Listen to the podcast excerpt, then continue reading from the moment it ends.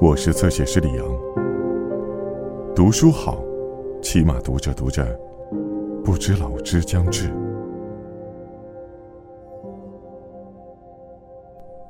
每次看见这种蓝得让人惊讶的天空时，总是不敢相信，在相同的天空下，某些地方正在发生战争，有人正死去，或是受到他人欺凌。一坂幸太郎。金色梦乡。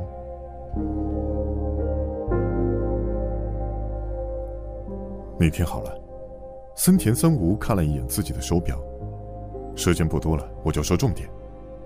他圆睁的双眼中充满血丝。什么重点？当时你被冤枉成色狼，并不是什么偶然的事，你被人算计了。是我刚才提到的那个我在送快递时来找麻烦的家伙吗？对了。还得从那时候开始算起呢。森田森吾抓着头发。如果我没猜错的话，那些恶作剧也是事先安排好的，为了让你在公司干不下去，或者给你造成不好的影响，所以才故意策划了那些事。如果你同时还是个色狼，那就更好了，所以才又计划诬陷你是色狼。就更好了，谁觉得好？我来找你是受了别人的指使。森田森吾的语速越来越快。指使，谁指使的？又是森林。清流雅春感觉到老朋友的话里潜藏着某种不可抗拒的力量，他有些慌了，不知该如何是好，双手无意识的抓起安全带。森田森吾喝止住他：“别系安全带。”啊，你给我听好了。你被人陷害了，包括现在，正是最关键的时刻。你说什么呢，森田？我从比较好懂的地方开始跟你解释，行了吧？我有一个家庭，有老婆和儿子。你什么时候？工作后不久，儿子已经上小学了，想不到吧？骗人的吧？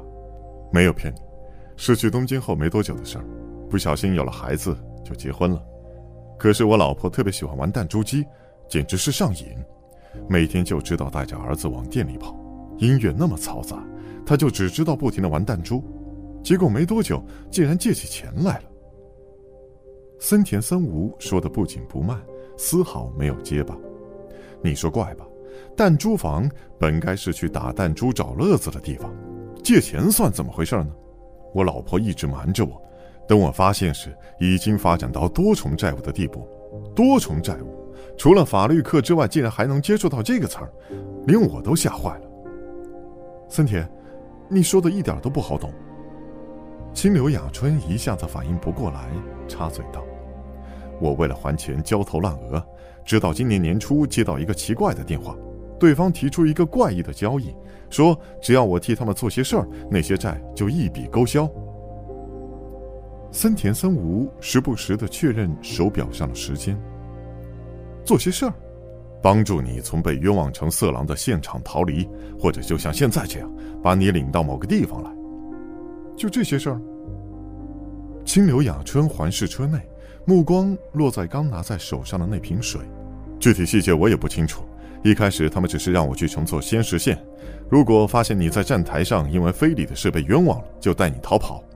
我觉得事情可疑，但既然是帮助你，我想那总不至于是什么坏事儿。哼，其实都是些说给自己听的借口而已。也确实帮助了我呀，并不是你想的那样。森田三吾似乎又要哭，清流雅春有些揪心，这并不是他的作风。那些家伙并不希望你被当做色狼给抓起来，只是想让人目击到事发现场。那些家伙，目击。让谁啊？当然是车上那些乘客了。如果接下来你犯下什么案子，到时再有人出来作证说他曾经在车上非礼女性，是不是更容易让人相信你是坏人？我还能犯什么案？清流雅春很想笑，觉得自己才应该是那个哭笑不得的人。我不知道整个计划。今天也只是接到指令，要求我把你带到车上，让你一直睡到十二点半。为了让你老实，他们说可以让你喝那瓶水。清流雅春看看塑料瓶，又看看表，离十二点半还差三十分钟。为什么要让我睡着呢？我也觉得可疑，觉得事情不一般，但我决定不去多想。负债的事快把我逼疯了，我决定什么也不去想，只按照要求做完自己的事。这样一来，债就清了。可是，刚才我们一起走向这辆车的时候，我忽然觉得。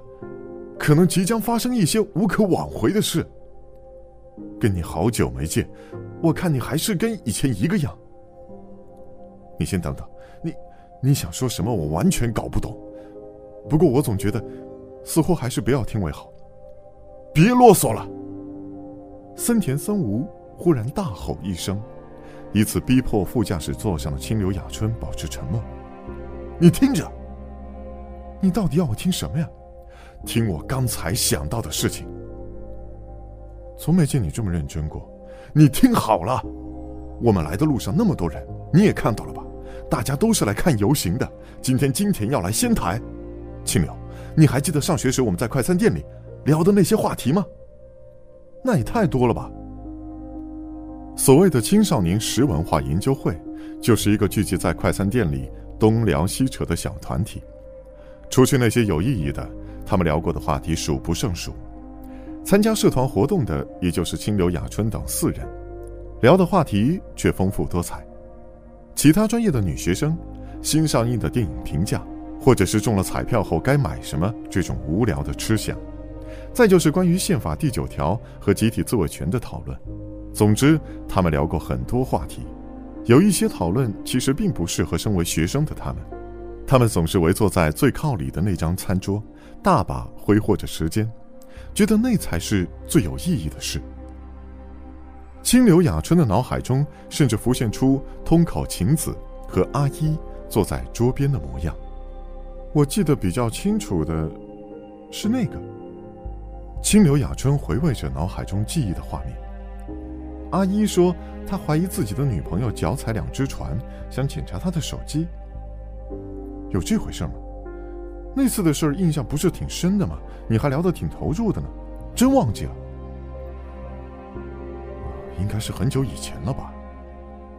森田森吾一副心不在焉的样子，真不记得了。金流雅春有些不悦，我们大家一起想办法把他女朋友的手机……不，我不记得了。森田森吾似乎想结束这个话题，真的。清流雅春又重复了一遍。森田森吾无声的摇摇头，别再想那事儿了。他大声的一字一句的说：“肯尼迪遇刺和披头士。”啊？有一段时间，阿姨总爱聊肯尼迪遇刺的话题吧？披头士则是我们几个都喜欢的。是的。清流雅春想起来了。阿一不知是从哪里看来的，有段时间他总热衷于强调刺杀肯尼迪的，绝对不是奥斯瓦尔德。可冤假错案竟在众目睽睽下就那么发生了，真是恐怖。一开始大家只是随便听听，可渐渐的每个人都开始对肯尼迪遇刺事件产生兴趣，找来相关的书，不知不觉间在四人当中形成了一股小小的热潮。阿一竟站在了奥斯瓦尔德一边，愤愤地说什么：“肯定是觉得全推到奥斯瓦尔德身上就万事大吉了，只要不露出马脚就行。”谁这么觉得？青柳雅春等人追问他时，他回答说：“某个大人物呗。不是有人说被认定为行刺肯尼迪的凶手奥斯瓦尔德曾经是美国中央情报局特工吗？是有这种说法。”事发前，奥斯瓦尔德曾在某条街道散发共产党的传单，因为那是他接到了命令。之所以有这样的命令，就是为了让奥斯瓦尔德看上去像是这一类运动的参与者，令人产生这种印象。确实有这种说法。你被诬陷成色狼，可能也是出于类似的目的。我被命令带你去逃跑的时候，或许我就已经隐约觉察到了，只不过我选择了不去细想。森田，你先冷静一下。我觉得，这只是为了将你拖入某个更大的阴谋而做的准备工作。森田，你到底在说什么？你辞职后，没再遇到其他什么怪事儿吗？面对森田森吾那坚决的态度，清流雅春根本无法反抗，只得仔细思索。要说怪事儿，也只有自己的驾照在松岛被发现这一件吧。他在记忆里寻找着。为了领失业保险，我还常去 Hello Work。不过，话说到一半，他忽然想起另一件事。啊！了一声。出现在脑海里的，是景之云小梅的模样。